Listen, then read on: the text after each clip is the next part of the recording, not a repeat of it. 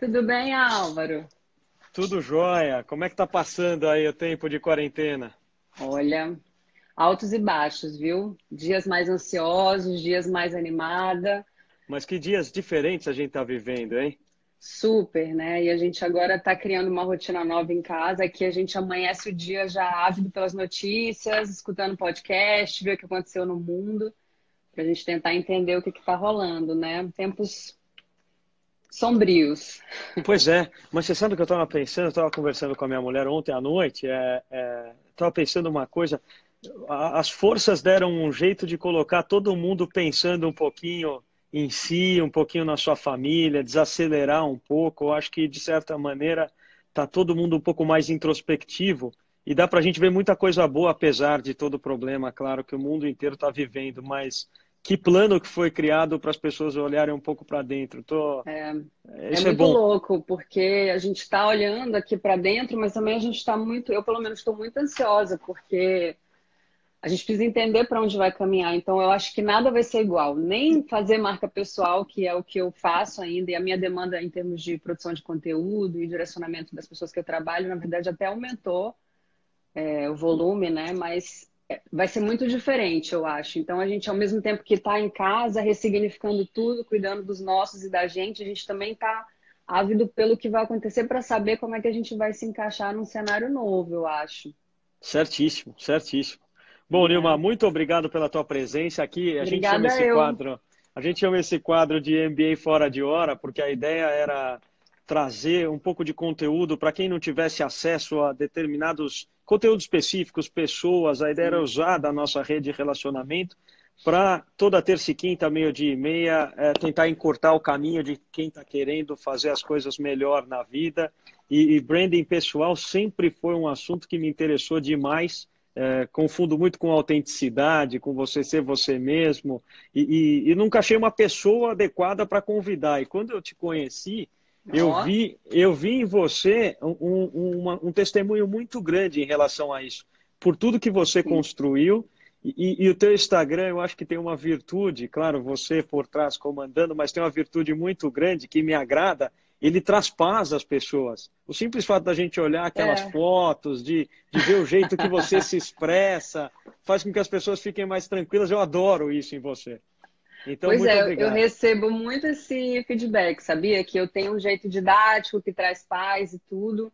É, que bom que você está me dando esse retorno, porque nada ali é aleatório. Quando a gente faz marca pessoal e começa a trabalhar marca pessoal, tem um pouco de autenticidade, mas tudo ali é um pouquinho pensado para a gente ter o resultado que a gente espera quando a gente começa a trabalhar uma marca, uma coisa que eu falo sempre quando eu dou palestra é que a gente não pode controlar as pessoas, né? Como elas vão se sentir e tudo mais, mas a gente controla os sinais que a gente emite, a gente consegue controlar o que a gente passa e assim a gente ter pelo menos um, um direcionamento do que, que a gente quer ter delas.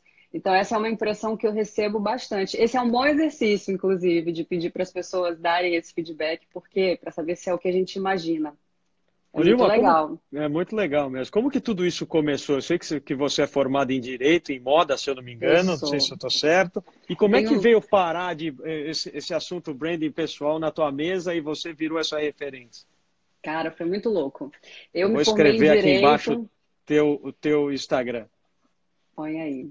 Eu me Vai formei lá. em Direito, mas eu não sabia, né, como a maioria das pessoas, eu acho que nessa idade, 16, 17 anos, não sabe muito bem o que é da vida.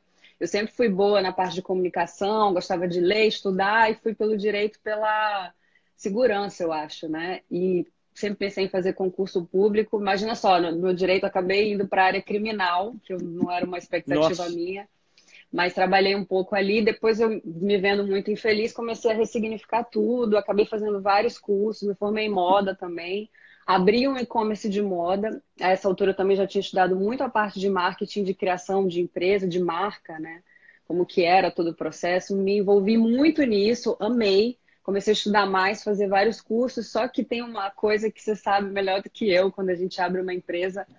Não é brincadeira, né? A quantidade de coisas que a gente precisa saber ali em termos de finanças, empreendedorismo, é, gestão de pessoas. E quando eu me deparei com aquilo foi um volume muito grande para mim. Então eu não, a empresa quebrou, né? Não deu Nossa. certo. era um e-commerce de moda e assim, eu, eu tinha estudado muito a parte de tecnologia, mas de fato a parte de finanças, empreendedorismo, gestão de pessoas, eu vi que eu precisava de ajuda ali. E aí a gente resolveu fechar. Eu tinha mais duas sócias, cada uma foi para um lado e eu não posso dizer que eu tirei um ano sabático, mas foi um ano de estudo intensivo e fui entender o que, que eu fazia naturalmente bem, né? E já fazia sem cobrar das pessoas. E aí comecei a desenvolver uma espécie de método para ajudar, inclusive, empresários que estavam por trás das marcas a usarem essa história deles né, em favor das marcas. Comecei a oferecer esse trabalho gratuito, né, comecei a, a, a, prestar esse serviço de forma gratuita, e isso começou a se tornar o, grande boca a boca, né, que nunca deixou de ser importante. As pessoas começaram a comentar, comentar. Eu comecei a nichar esse trabalho e me apaixonei pelo branding pessoal. Hoje eu só trabalho com tem duas empresas que eu atendo ainda. Uma delas é a L'Oréal, mas sempre indiretamente ou diretamente com pessoas.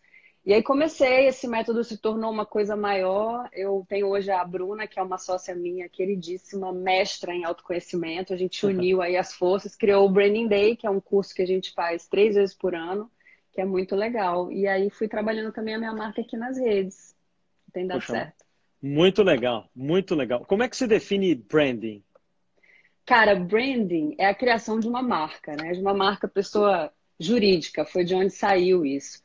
Mas aí, aos poucos, a gente foi entendendo que as pessoas também podiam ser tratadas como marca, ainda mais por trás de empresas. Aí disso saiu o branding pessoal. O branding pessoal é uma ramificação do branding. Então, você se trata como marca, se entende como marca e se trabalha como marca. Esse é o branding pessoal o quanto, o quanto disso, Nilma, a, a pessoa traz com ela. Eu vejo muito, eu, eu, eu sempre dou um exemplo aqui de, dos meninos no campo de futebol, né? Você pega uma uhum. meninada de 7, 8 anos no campo de futebol, você olha assim, você vê que um tem muito jeito para coisa, o outro não leva jeito para coisa, e tem ali um, uma turma no meio que, se bem treinada, vai extrair bons, bons resultados, né? No caso de, de, uma marca pessoal, de uma pessoa que leva muito consigo um, um selo, vai, de, de, do que ela é, o quanto você consegue treinar e o quanto vem dela?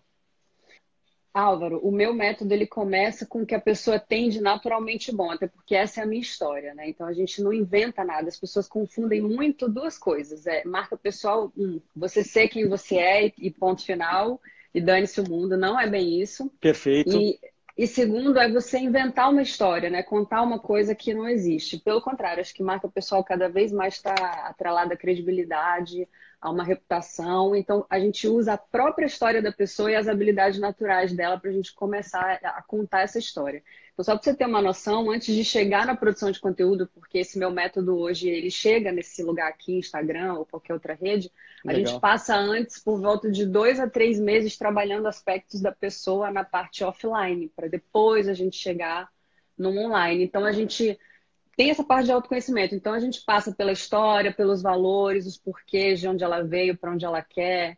É, a gente é, capta a percepção das pessoas, então tem um questionário que, além dela responder, a gente pede para outras pessoas responderem em três níveis. Então, é um trabalho bem aprofundado, assim. Depois que a gente se entende ali como pessoa, como ser humano que a gente é e para onde a gente vai, a gente começa a definir o que a gente chama de persona, que é a personificação no caso da marca pessoal, tem dois, né? No marketing é, é ali a delimitação do público, é, mas a gente, eu uso a persona também para definir essa pessoa que vai se apresentar para o mundo dessa maneira, que quer colher esse tipo de fruto de feedback. E a partir daí a gente começa o trabalho, analisando todo o universo de marca que existe, né? Depois daí. Você, você pega a gente que já está uh, com conteúdo pronto, que já tem um conteúdo e que já teve alguma exposição? Ou chega muito para você também uma pessoa que fala, puxa, eu não sei exatamente o que eu quero ser, me ajuda? Nossa, chega, chega muito. A isso. maioria das pessoas, mesmo quem tem muita exposição, tem um pouco isso, sabia? Engraçado. Como é que você responde, Nilma? Porque aqui, nossa, você não sabe o que eu recebo essa pergunta. Olha, não tenho ideia do que fazer na vida, me ajuda, por favor. Às vezes não tem nem fio da meada, sabe? Não tem, né? A gente lá no, no Branding Day é muito engraçado. A Bruna, ela é realmente, assim, eu não sei se ela tá aqui na live, mas a Bruna Fioretti, o Instagram dela é arroba brufioretti, ela é especialista nisso. E na época que eu tava meio perdida, eu fiz uma parte de coaching com ela. Infelizmente o coaching tá muito saturado, né, Álvaro? Caiu aí numa descrença. Mas é, ele tem é... o seu valor, cara. Então, muito. a Bruna, ela é uma coaching de carreira e a gente trabalhou exatamente isso. É, quando a gente começa esse processo, quando eu comecei a trabalhar as pessoas que não tinham grandes números, a gente, normalmente, empreendedores, a empresa é um pouco a pessoa e a pessoa é um pouco a empresa em termos de história, né? Os uhum. porquês, os valores estão ali muito dentro do, do mesmo balaio a gente começava a trabalhar e a gente ia descobrindo isso aos poucos. O que, que acontece com quem já tem grandes números e já tem uma marca forte, principalmente aqui em rede social? A gente ressignifica as coisas, né? Então a gente começa esse processo entendendo o que eu estou fazendo até agora tá legal. Então, assim, eu até abri aqui no. Eu ia falar isso. A gente criou lá no Branding Day é, alguns. Isso não é. Um, são, são critérios que a gente usou para quem está muito perdido. Porque a ideia do dia lá do Branding Day é você começar a pensar nessa marca e fazer de fato. A gente chama de treinamento. Então, quem está muito, muito perdido, a gente coloca aqui alguns conceitos que a gente criou. Então, o primeiro deles é o que, que seria a paixão da pessoa. E aí a gente define a paixão como alguma coisa que a pessoa faria sem ganhar um real, como eu fiz durante mais de um que ano. Que máximo, que máximo. Depois a gente põe o propósito, que é alguma coisa que dá um significado muito grande à vida. E aí uhum. a pessoa escolhe um desses. De qualquer maneira, você tem um rumo a seguir no final, tá? Aí a tá gente bom. tem o objetivo, que é eu vou me arrepender se eu não fizer. A meta, que é uma coisa que eu quero daqui a três anos, pelo menos. Um projeto, que pode ser algo com começo, meio e fim, alguma coisa que você queira muito fazer. Um vislumbre para quem está assim perdido nível máximo. Um vislumbre que seria, seria aquela direção profissional de alguma coisa que me atrai, alguma coisa que eu acho que eu gosto. Ou, no mínimo, você tem uma vontade, que é uma coisa que seria bacana realizar. Então, uma dessas coisas você precisa responder. Você não precisa saber de início, eu quero exatamente. O processo ele te leva, quando você começa a pensar nessa persona, que é a personificação da sua marca, na história que você vai contar, no que, que você acredita, num possível nicho ou numa especialidade que você possa aprofundar no que você faz, né? Em todos os fatores externos que a gente precisa assimilar para ter uma marca ali. Enfim, aí você vai começando a desenhar. E aí, se chegar uma hora que você queira repensar isso, e eu sugiro pelo menos um ano de trabalho de marca pessoal para pensar em ressignificar tudo isso, um ano pelo menos. Aí você faz o que a gente chama de rebranding, que é você repensar toda a sua marca e passar pelo processo todo de novo. Nossa, Anima, acho que até estou precisando da tua ajuda, viu? Porque aqui a gente tem pensado isso direto, é verdade mesmo. Porque a gente criou, a gente criou esse Além da Facu aqui. E, ó, e hoje... Bruna, a Bruna tá aqui na live. Ó. Ah, boa, um Bru Fioretti, aí. Tudo bem, Bruna? Fica super à vontade para colaborar aqui, viu, Bruna? A gente vai lendo tuas mensagens aqui. É, eu estava brincando com a turma ontem, eu estava falando com, com o Vabo, com o Bernardinho, com o Basalha. Eu falei, tô, eu tô afim quase de é, pegar o Além da Facu e trazer muito mais gente para dentro, porque eu não quero ficar sendo o Além da Facu. Então, eu prefiro o Álvaro. É, é, quando eu olho a minha história, assim, eu estou vendo que eu estou ficando um pouco conhecido por uma conta de Instagram, sendo que as outras realizações são muito maiores do que uma conta de é Instagram. É muito louco isso, Mas é, né? É muito, nossa, muito mesmo. E a gente tem que parar para pensar quase todo dia do que fazer, né? Por isso que quando a gente começa a fazer esse trabalho, né, muita gente, essa é uma pergunta muito recorrente. Eu separo as minhas contas do Instagram, vou fazer uma conta Álvaro, vou fazer uma conta além da Facul. O que, que a gente recomenda? Cara, sempre trabalhe muito bem a sua marca numa conta de Instagram de uma maneira que você valide todas as outras contas ou todos os projetos que você vai fazer. Eu acho que esse é um momento muito propício para pensar nisso, porque é triste pensar, cara, mas muita gente vai quebrar se as coisas continuarem assim durante muito tempo, né? A economia vai passar por um momento aí tenebroso. Então, o que, que vai restar no final das contas? Eu acho que a reputação e a credibilidade vão ser o que a gente vai ter de maior valor. Então, se você deposita tudo num projeto que você não coloca o seu nome, ou numa empresa que você não coloca seu nome, como é que vai ser isso daqui a um, dois meses? Na época da, que eu tinha minha empresa, eu sofri muito, né? Foi o, o meu primeiro negócio, coloquei toda a minha paixão ali. E o meu irmão, que é, tem a veia muito mais empreendedora do que eu, falou assim: Deixa eu te falar, você não pode se apaixonar pelo seu negócio. Ah, negócio é negócio. Ele tem razão. E na, e na, época eu fiquei, não, como? Mas é como se fosse meu filho.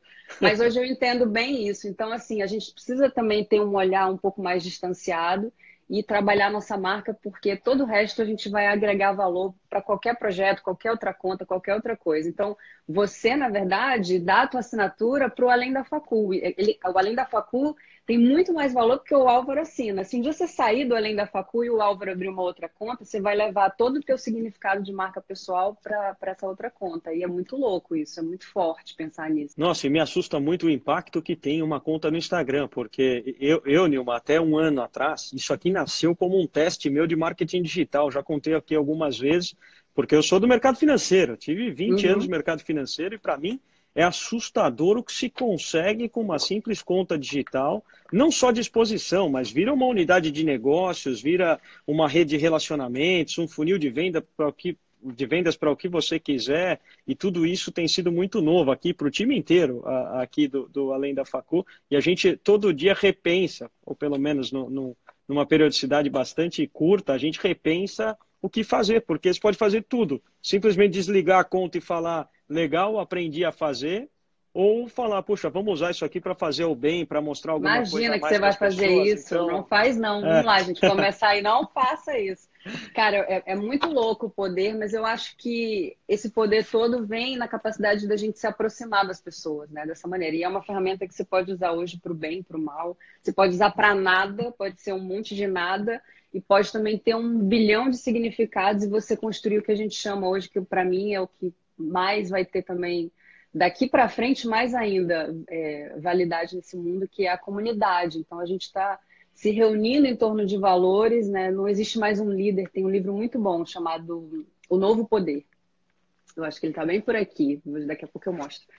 E que ele fala muito sobre isso, de líderes que não estão mais naquela é, naquele direcionamento verticalizado. A gente fala de líderes horizontais, que são pessoas Nossa. que estão ali distribuindo valores e todo mundo está em torno das mesmas ideias. Então, a força de, de uma conta do Instagram, ela não está só ali no perfil da pessoa, está na ideia e no que ela representa, que passa por todas aquelas pessoas. No momento que eu conto a minha história e eu reconto essa história em micro histórias todos os dias ali nos meus stories, eu tenho ali hoje 170 e alguns, algumas mil pessoas que se identificam com isso e trocam comigo, né? E validam o que eu faço e me dão a prova social que eu preciso para continuar fazendo meu trabalho, para vender um curso, para estar tá aqui. Isso tem uma força absurda. Então, assim, eu acho que nesse momento de, cara, como vai ser o mundo, independente do que aconteça com o mundo, eu sei que parece muito forte nesse momento, mas é isso mesmo, eu acredito independente de como vai ser o mundo, o que você, a tua ideia, o que, que, que é uma marca? A marca é uma ideia, uma marca pessoal é uma ideia. A tua ideia ainda vai ter muito valor e vai ser cada vez mais presente na cabeça das pessoas. Quanto mais você pensar agora em servir, em ser útil, em conectar as pessoas em torno do, do mesmo propósito, dos mesmos valores. Isso tem uma força absurda, absurda. Como construir uma marca, Nilma? Putz, essa, essa é a pergunta né, de ouro. Como construir uma marca? São muitos aspectos, mas a, a, coisa mais importante é você definir um rumo. Se você não souber o que, que você quer, não dá para fazer marca. Então, eu falei da, desses. Isso, isso é tão importante, eu falei desses possíveis caminhos. Eu acho que você precisa escolher uma coisa para você focar. Então, para você ver, dentro de uma história, a gente costuma. O Tom Peters, que é o pai do, do branding, ele fala muito isso. Para você entender o que é uma marca pessoal, você troca marca pela palavra história. Então, quando você está construindo uma marca, você está contando essa história. Só que imagina, você, Álvaro, tem milhões de histórias na sua vida, eu tenho milhões de histórias, algumas são mais significativas ou não para o que eu quero passar para as pessoas. Então, eu tenho essa história de quando a minha empresa não deu certo, e é ótimo, eu uso muito isso para eu vulnerabilizar a minha marca e me conectar com as pessoas, né?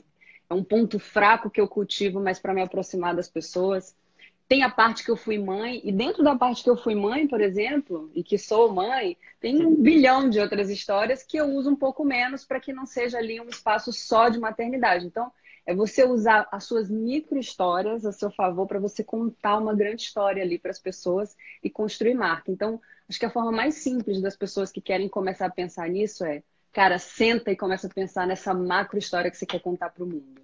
Essa é a maneira mais simples e eficiente nesse momento agora de pensar em construir uma marca. Tem algumas dicas práticas além de, além de ter um norte? Cara, dicas práticas, vamos lá. A persona, por exemplo. É, você pode, a persona é a personificação dessa marca, né? Dessa pessoa que vai atingir esse objetivo, esse rumo, que vai realizar esse projeto. Então, você pode pegar uma folha em branco e começar um papel e começa a desenhar da forma mais humanizada e personalizada possível. Então, põe o seu nome, a sua idade, pensa de onde você veio, o que, que você quer, em quanto tempo você quer atingir isso, que coisas você pode contar para as pessoas que sirva de exemplo, que não. É, o que, que você sabe hoje? O que, que você. Qual é o diferencial? A gente fala muito de diferencial, né? É engraçado, porque diferencial não é exatamente você inventar a roda. O diferencial, às vezes, é você ter uma coisa, uma experiência que só você teve, ou você fazia a coisa de uma maneira que só você faz.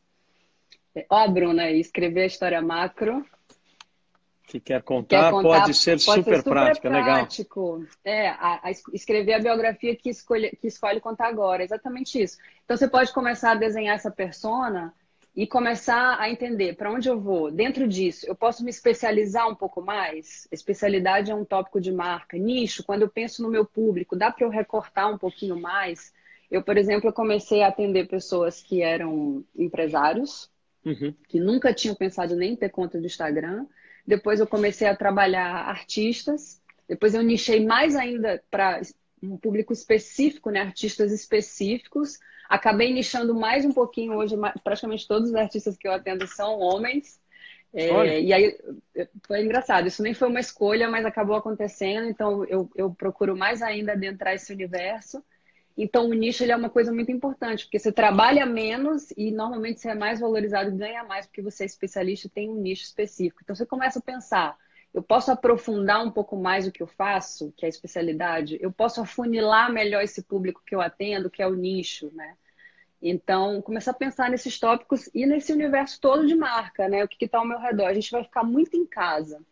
É, com relação ao nicho também, os hábitos caseiros, eles dizem muito sobre as pessoas. Eu estava pensando sobre isso. Então, onde você mora, o que, que você faz? Você está sozinho? Você tem filho? Você não tem filho? O que, que você assiste na, nas horas vagas, né? Qual canal de streaming você assina ou não? E quais são as suas escolhas? Isso diz muito. Então, além de você tentar escrever a sua macro história, você pode começar a captar das pessoas, né? Do público que você já tem, do público que você quer alcançar, começar a desenhar também esse que a gente também chama de persona no marketing, quem é essa pessoa, e trocar com ela, né?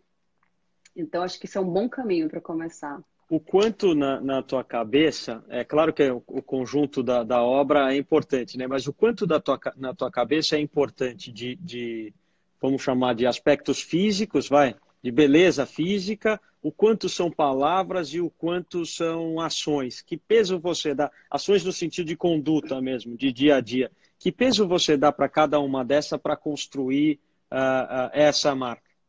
Cara, tudo importa e vai depender muito do que, que você quer. Agora, quando você fala aspecto físico, é engraçado isso. Não é só beleza, como a gente conhece. Eu, por exemplo. No, Porque a beleza no... atrai, é inegável. Né? Claro, claro, mas às vezes o que você quer passar não é uma coisa bonitinha, né? Às vezes você quer dar um punch, às vezes você quer trazer as pessoas para um universo diferente. Então, eu mostro muito o meu antes e depois também, porque eu tenho essa carinha meio de, de princesa, e antigamente eu vestia muito babado, né? Eu usava umas roupas hipercoloridas, e era sempre uma renda, uma coisa meio soft, meio fofa. É, o cabelo era mais longo, eu fazia um babyliss. Quando eu comecei a entender para onde ia essa marca pessoal e me trabalhar de fato como marca, eu mudei completamente o meu visual. E o aspecto não foi se ia continuar bonito ou não, mas eu queria que as pessoas olhassem e sentissem uma coisa específica. Então, é bem Bruna, aquela obrigado, coisa... viu? Tchau. A Bruna tá indo embora, aí tá dando tchau. Obrigado pela Beijo, colaboração. Ela é maravilhosa. Então é bem aquela coisa que você, você precisa pensar, que emoção eu quero gerar no outro. Marque é isso, qual a emoção que eu estou gerando no outro. Às vezes você quer tirar a pessoa daquele lugar de querida, de fofa.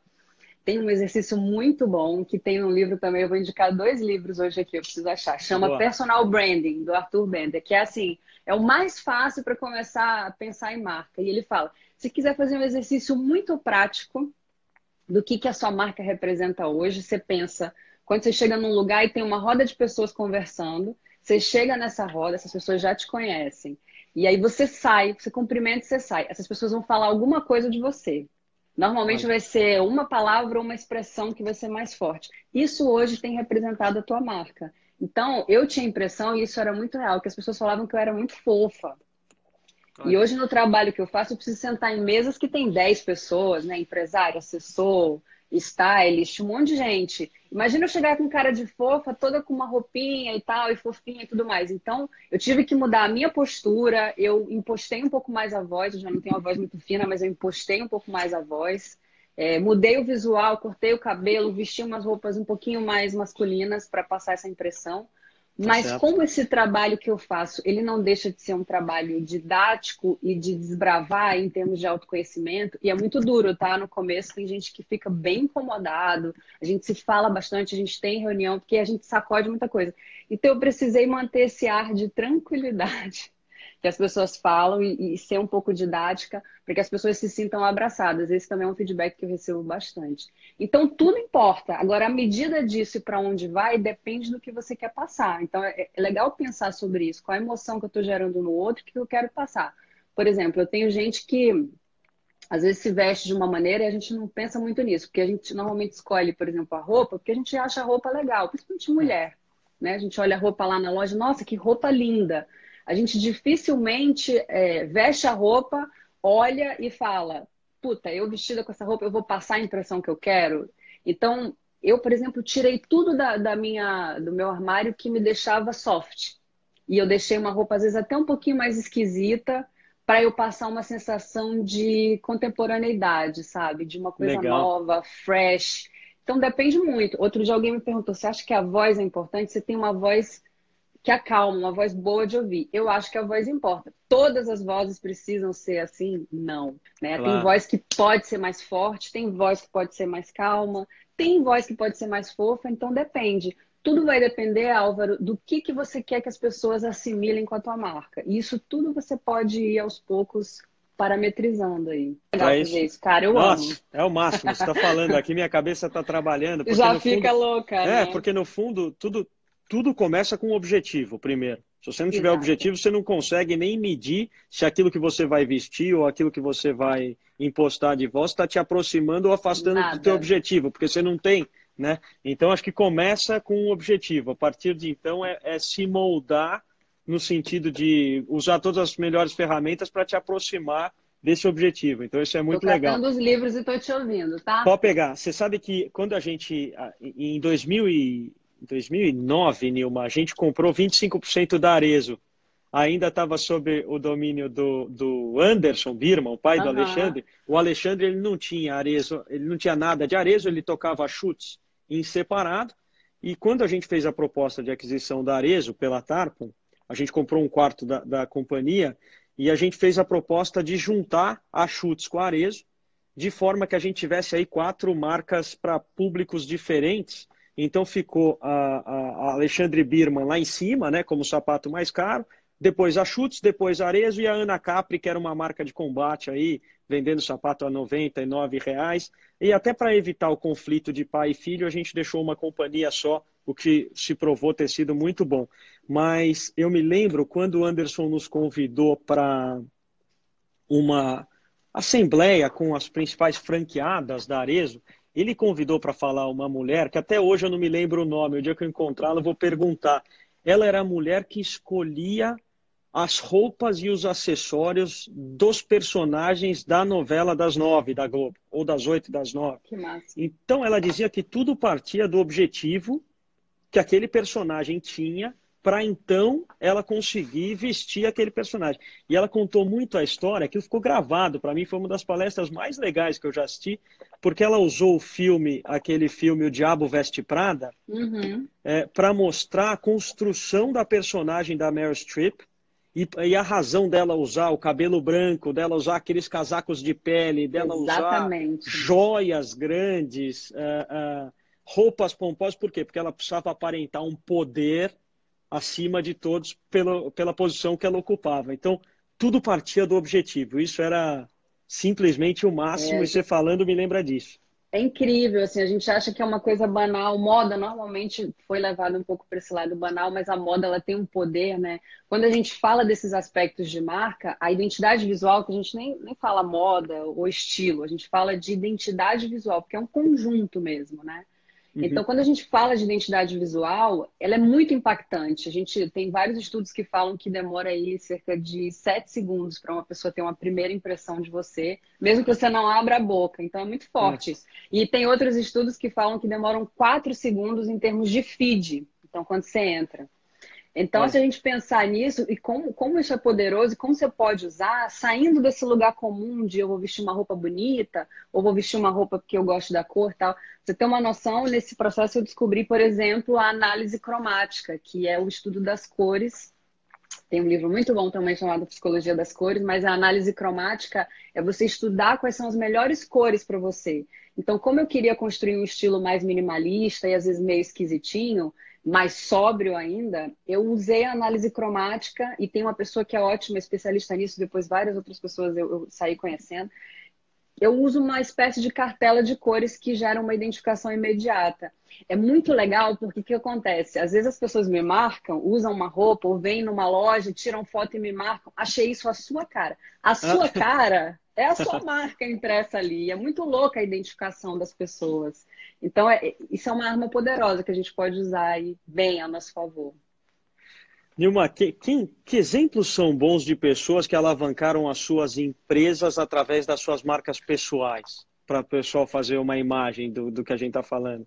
Nossa, a gente tem, acho que o maior exemplo hoje é a Rihanna, né? Que foi, inclusive, virou um meme durante um tempo, tipo, parou de cantar para abrir marca. Mas a Rihanna, ela, inclusive, para mim, tem sido um baita case de marca pessoal, porque ela usou a história dela para contar a história de uma marca que tem impregnado no DNA, e é uma coisa que eu acredito, a coisa da inclusão, né? Eu, na época que, que eles lançaram a, a Fenty Beauty, eu fiquei impressionada porque não só ela quis lançar, isso foi uma coisa que partiu dela, os 40 tons de base diferentes. Foi a primeira vez que uma marca de beleza fez isso. Então a gente sempre ouviu o slogan de a beleza para todos, mas isso nunca foi real. A beleza nunca foi para todos.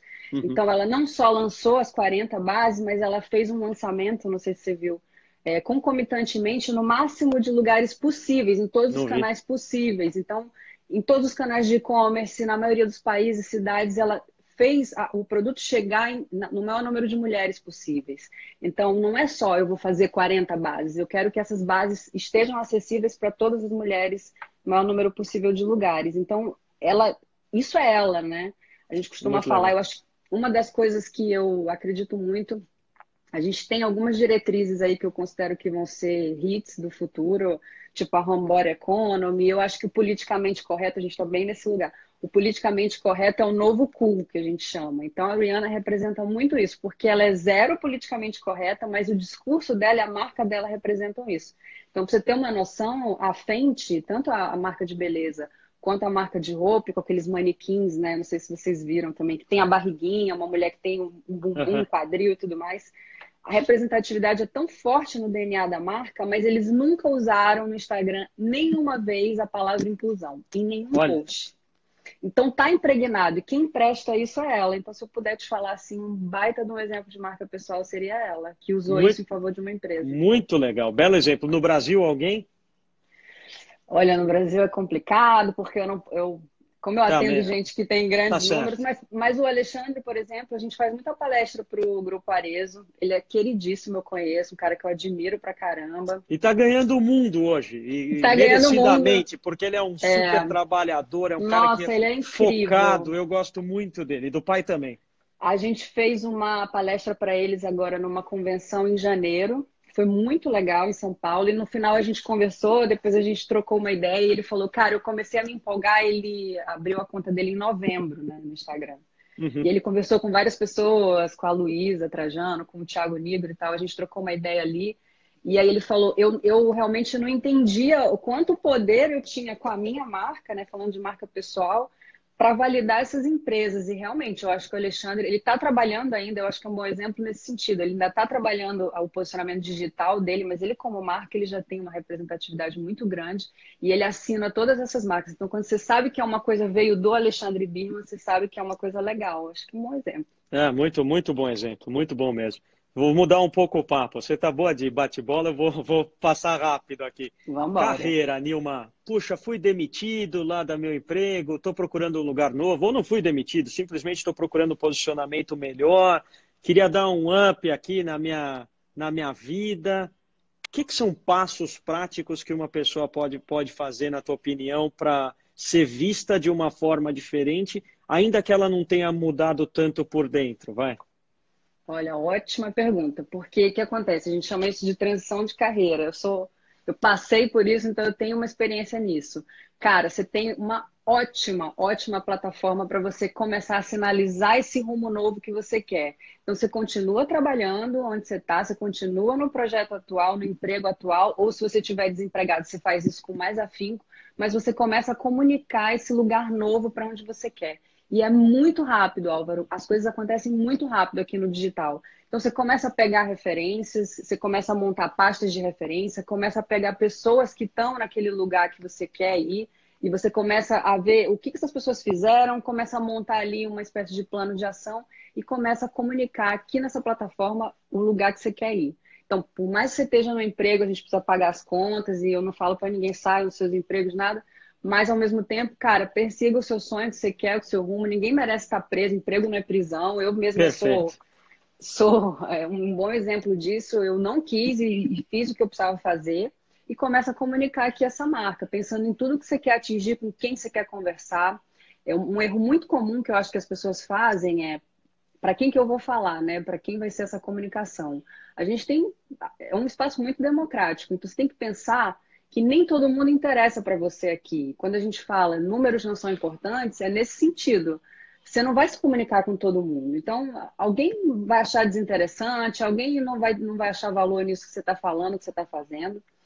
Mas você tem que focar nas pessoas que querem. Então, se você tiver zero seguidores, se tiver 100 mil seguidores, tem que começar a comunicar para as pessoas que interessam para você nesse novo rumo trocar com elas, começar a disseminar suas ideias, contar um pouco da sua história, da parte que interessa, falar o que, que você é bom, ou se você estiver no processo, a coisa mais legal é justamente mostrar esse processo. Muita gente não vem nas redes sociais porque acha, pô, ainda não estou pronto, não sou muito bom nisso, mas esse que é o erro. Vou te dar um exemplo. Se você quer ter um canal de culinária no YouTube e você ainda não é bom disso, ou você quer nichar para fazer só especializar, desculpa, para fazer só doce, mas você não é bom. A melhor maneira de você se tornar autoridade é você mostrar esse processo. Então você mostra quantas vezes você vai solar um bolo, e essa é a parte mais legal, que são os bastidores, quando você acertar, você automaticamente recebe o que a gente chama de autoridade. A autoridade é dada, né? Não é você que se, se põe como autoridade. Então as pessoas vão te dar isso, porque você vai ter mostrado quantas vezes você errou, você já tem experiência suficiente para dizer isso não funciona, isso não funciona, isso não funciona. Então, quero mudar de rumo, quero mudar de carreira. Vou mudar meu Instagram, vou atrás de umas referências, vou repensar algumas coisas, vou tirar um tempo e vou começar a comunicar esse lugar novo, mostrando os bastidores, o que, que eu estou fazendo. Inclusive, você pode falar, gente, quero mudar de carreira. Vou mostrar para vocês o que, que eu tenho feito, vou mostrar para vocês o que, que eu tenho estudado e manda ver nesse processo. Poxa, que máximo, que jeito novo de você encarar essa, essa transição, né? Porque até então a gente não tinha isso disponível. É, é você verdade. recomenda quais, quais veículos? Instagram e LinkedIn? Ou nem o LinkedIn? Instagram, LinkedIn. Instagram? O, eu acho que sim. Se você tiver tempo de fazer uma, uma plataforma só, Instagram ainda, né? Se você tiver mais tempo, estou desempregado, quero trabalhar, então trabalhe o LinkedIn em segundo lugar. O, o Twitter pegou um fôlego aí em 2019. O que acontece com o Twitter? Ele não é a primeira rede de ninguém, mas ele é a segunda rede de todo mundo. Então é acaba que está todo mundo lá. E é uma rede muito opinativa. Então, para você falar no que você acredita, as suas ideias, é muito bom. Então, se você tiver tempo, faça o Twitter. E se você tiver aí, né, com vontade de sair do espaço anacrônico, que eu chamo, né, começar a experimentar coisas novas, se comunicar com uma geração mais nova, com certeza o TikTok. Tá aí pra gente ah, testar.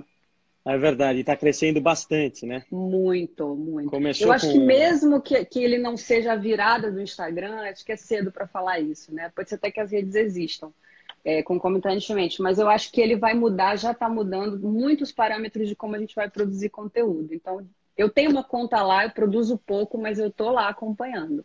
Então, primeiro Instagram, se tiver mais um tempo, LinkedIn, Twitter, quero experimentar, me testar, TikTok. Ó, como vencer a vergonha de fazer um vídeo e de colocar a cara no Instagram? Porque isso pega muita gente. Fala, ah, poxa, eu acho tudo muito legal, mas eu, isso não é para mim, eu me sinto mal de me expor. É, apesar que essa pessoa se expõe pessoalmente, ela só entende que o veículo é. digital não é algo que, que seja para ela, muito mais por vaidade ou vergonha, o que quer que a gente queira chamar. Mas como vencer isso? Como é que você ajuda alguém a falar, olha, isso é importante e vamos em frente? Do chão não Cara, passa.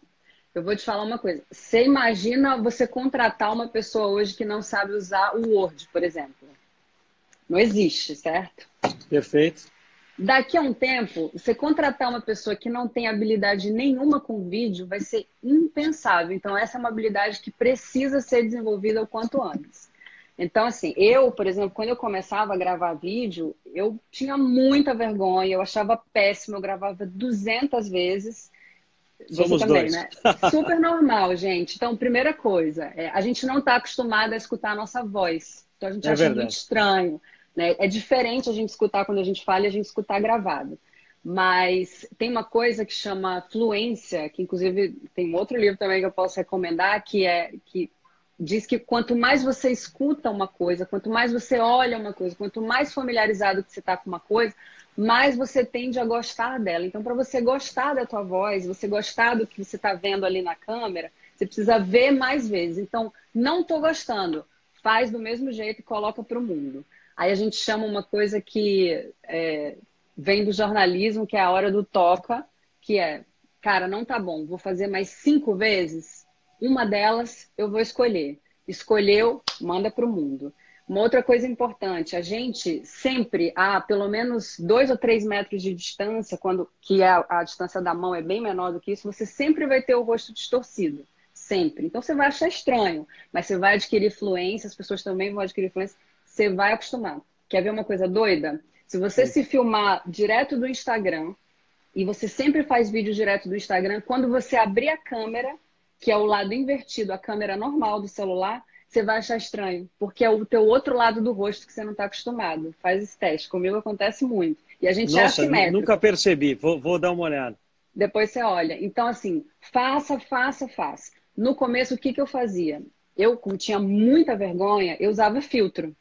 Então, usava aquele filtro de coelhinho. Eu tinha uns amigos que falavam, você tá falando de coisa séria, tá falando do que você faz, você tá com filtro. E eu falava, me deixa, deixa eu usar o filtro. Uma hora eu vou largar. Coloquei um prazo depois de algumas semanas, eu falei, agora eu vou fazer sem o filtro. Comecei a fazer sem o filtro. Aí fazia milhares de vezes, fui diminuindo o tempo que eu ia fazendo. Às vezes eu fazia, não, não postava, mas salvava também. Então, cara, você precisa ir desenvolvendo. Se você precisar de um filtro no início, você precisa fazer mais vezes, mais fácil, porque essa é uma habilidade no futuro que as pessoas vão precisar. É, para você ter noção, hoje até testes de cinema, aqui no Brasil está chegando agora, mas lá fora é muito comum as pessoas fazem muito self-tape, que é um teste para você fazer para o cinema, que é você se gravando no celular. É muito louco isso. Uma espécie de monólogo, você se gravando sozinho. Entrevistas de emprego são as pessoas se gravando e falando um pouco delas. Eu acho assim, eu sei que é puxar a sardinha para o meu lado, mas a marca pessoal, cara, ela vai ser uma das coisas mais importantes para você pensar daqui para os próximos anos. De verdade. E vídeo é uma habilidade que tem que ser desenvolvida. Ah, fundamental. Sabe que aqui na Link, na faculdade que a gente está montando, que começa em agosto, de, de, empreendedorismo, boa parte do processo de seleção ele é feito por self-vídeo, não só apresentativo, mas de, de, apresentação, mas também resolução de case, etc., até para a gente ver o jeito de pensar daquela pessoa. E mais para frente, lá para quinto, sexto semestre, a gente quer que branding pessoal seja uma matéria específica do currículo aqui, porque é fundamental. Ser? Deveriam ensinar isso uh, em qualquer faculdade, eu acho que para qualquer profissão. Bobear no ensino médio. Qualquer uma, profissão. Né? Porque isso dá uma autoconfiança, isso muda o jeito das pessoas pensarem até. Então é. Álvaro, a, a marca pessoal é, é, ela funciona como um guia de tomada de decisão. A gente fica, você sabe disso, você é empresário, você tem aí a tua empresa, a gente fica com muitas dúvidas durante o processo, né? Como você falou, cara, dá vontade de repensar tudo. Quando você está dentro de um processo de marca pessoal, e aí os teus valores também estão ali conectados com os valores das empresas, dos projetos que você tem, você fica mais confiante, mais tranquilo no que você está fazendo. Você não fica tão perdido. Estou te falando isso por experiência própria. Então, num momento como esse, que a, que a gente está cheio de inseguranças, eu, eu, tive uma ansiedade louca aí na semana passada, mas eu, eu paro e penso, cara, deixa eu ver aqui o que eu vou fazer, para onde eu posso ir. Vou te dar um exemplo. Essa coisa de vídeo, de ensinar as pessoas como fazer vídeo, eu pode ter alguém que já tenha fazendo, já esteja fazendo um curso disso, eu não conheço. Mas é um, uma, um puta curso para a cidade, tipo, como ensinar as pessoas, né? Então, eu acho que a marca ela funciona muito isso, porque você consegue enxergar você e você consegue enxergar o mundo, né? Para onde vai o mercado. Então você não fica muito perdido, você não fica muito aleatório aí na vida. É muito legal. Pro, indo para o lado de quem já conquistou e já construiu uma, uma, uma marca, como cuidar, Nilma, para que tudo não vá por água abaixo? Porque a gente sabe que construir leva muito tempo e destruir é, é, é um, estalar de dedos, né? Como é. cuidar, como orientar as pessoas para cuidar, cuidarem disso? Quase um compliance pessoal, vai. É, cara, a gente está vivendo a época da cultura do cancelamento, né? Isso é muito forte. Então, ao mesmo tempo que você precisa disseminar ideias e você precisa dizer a que veio contar a tua história, você também precisa estar muito atento para o que você vai falar. Então, você não pode ser uma pessoa sem noção que sai falando só. Por isso que a gente fala, não é ser 100% autêntico. Perfeito. Você precisa também pensar no que, que você vai colocar no mundo. Então, essa é a primeira coisa. Tem um discurso muito bem amarrado, muito bem embasado. A gente chama isso de construir repertório. Então, se eu vou falar sobre uma coisa eu vou estudar essa coisa, eu vou ver as notícias sobre essa coisa, eu vou ouvir os dois lados da coisa.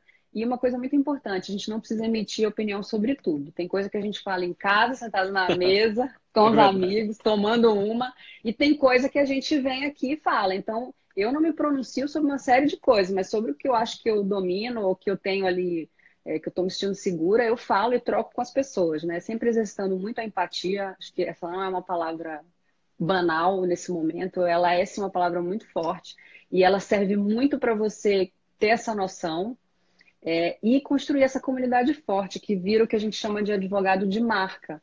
O advogado de marca são as pessoas que te defendem mesmo quando você é indefensável.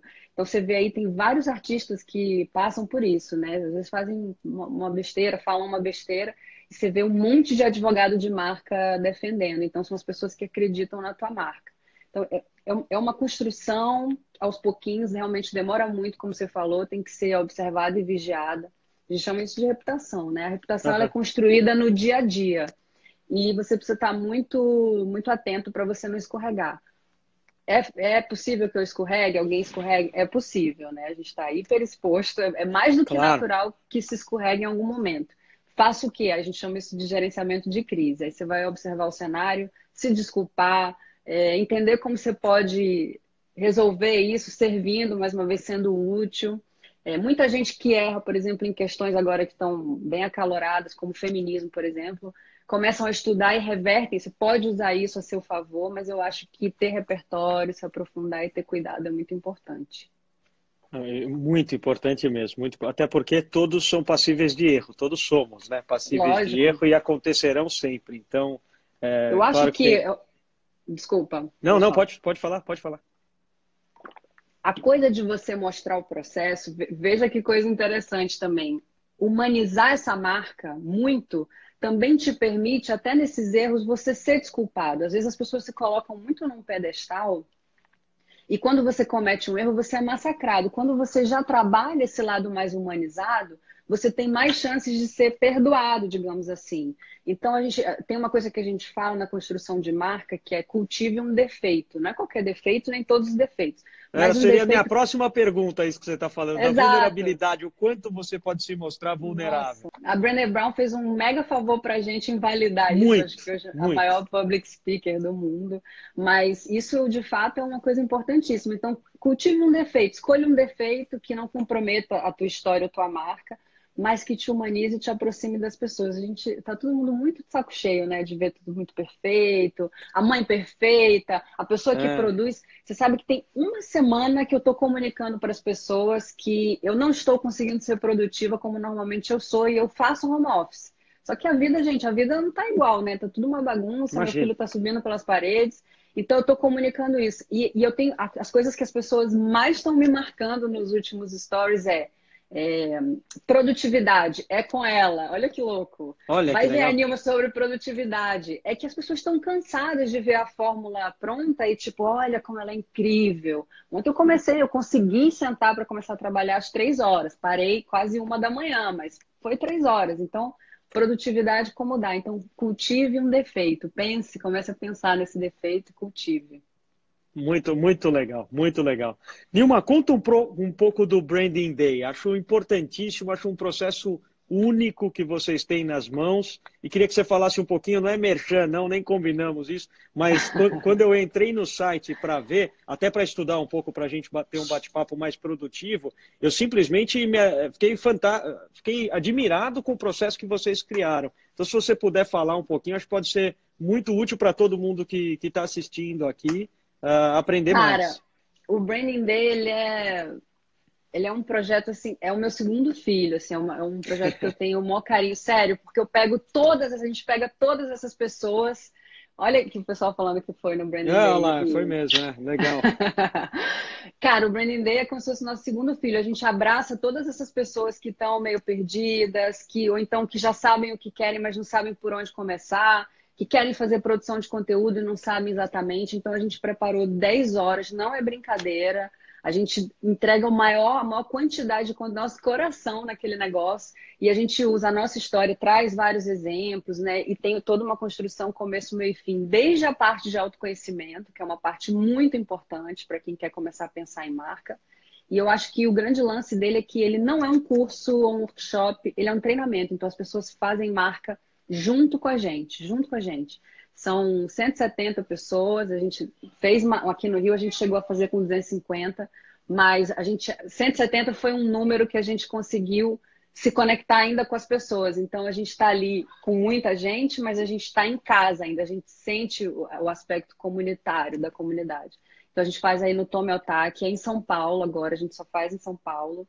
Tá é, é, é uma coisa linda, porque mais de 70% das pessoas vêm de vários lugares do mundo e elas abraçam a gente emocionadas no final e, tipo, muito obrigada. Então, é um, realmente um projeto que vem da nossa vontade genuína de dar ferramentas para as pessoas começarem a pensar nelas como profissionais, como seres humanos, com, na carreira delas e como elas podem expandir isso. É Simplesmente legal. o máximo. E para conhecer mais no, no brandingday.com.br, é isso? isso? Ou no, no, no, Instagram mesmo, né? No Instagram e no site. A gente estava com a data do dia 27 de junho. É, tá já tínhamos, mais da metade já estava praticamente vendido. E a gente cancelou, suspendeu a data, porque a gente não sabe quando vai ter, né? É, e aí, quando a gente tiver uma data, a gente fala aqui de novo para vocês. Estamos muito tão saudosas, mas ao mesmo tempo na expectativa, tomara que a gente passe por isso logo, né? Nossa, Nilma, tomara mesmo, tomara mesmo. Torço, torço demais. Olha, Nilma, muitíssimo obrigado. Sabe que o Imagina. nosso trabalho aqui tem sido de encurtar a estrada. Não que a gente tenha chegado em qualquer lugar a ponto de falar, puxa, eu sou um vencedor, cheguei num lugar. Imagina, acho que o nosso trabalho é de, é de mostrar para os outros até onde a gente conseguiu chegar e apontar o norte que a gente vislumbra para frente. É e se aí. a gente encurtar caminho das pessoas, eu acho que a gente está fazendo um bem para a nossa sociedade, para o país, para o mundo como um todo. E você tem sido uma peça importantíssima nisso no Instagram, então a, a gente considera lutando ombro a ombro aí para pavimentar estradas também ah, nesse sentido obrigada. profissional. Muito obrigado Eu pelo seu tempo. Eu adoro Além da Facu, me senti super prestigiada e honrada de estar aqui, adorei. Ó, o livro, para quem quiser, esse aqui, é. ó, O Novo Poder. Boa. Quem quiser, gente, agora é mais difícil comprar, tem um um TED deles que chama Henry Timms e Jeremy Haymans, ó. Esses caras aqui, tem um TED maravilhoso deles. Eu queria só falar para as pessoas com relação a essa coisa da produtividade, não pirem, tá todo mundo oferecendo um monte de conteúdo gratuito. Eu estou tentando me conter aqui, eu vou fazer é. menos, porque eu acho que as pessoas ficam enlouquecidas, querendo assimilar tudo. Eu acho que a procrastinação nesse momento vai muito bem para a gente começar a assentar as ideias. Fiquem um pouco pensando dentro em vocês, no que, vocês querem. Acho que esse é o momento de ressignificar. Escolham bem o conteúdo que vocês vão assimilar. Eu estou amando o conteúdo da Além da Facu, você sabe, já te falei, eu adoro. As lives estão incríveis e eu estou muito feliz de ter participado hoje. Nilma, quero que você saiba que as portas uh, tanto da Link como do Além da Facu, e no que eu puder ajudar e ser útil, estão 100% abertas. Conta com a gente, em breve a gente vai, vai poder fazer uma reunião de trabalho e se reunir mais próximo. Muito obrigado. Beleza, viu? vocês também que precisarem estão aqui. Um beijo para todo mundo, obrigada aí, gente, pela audiência.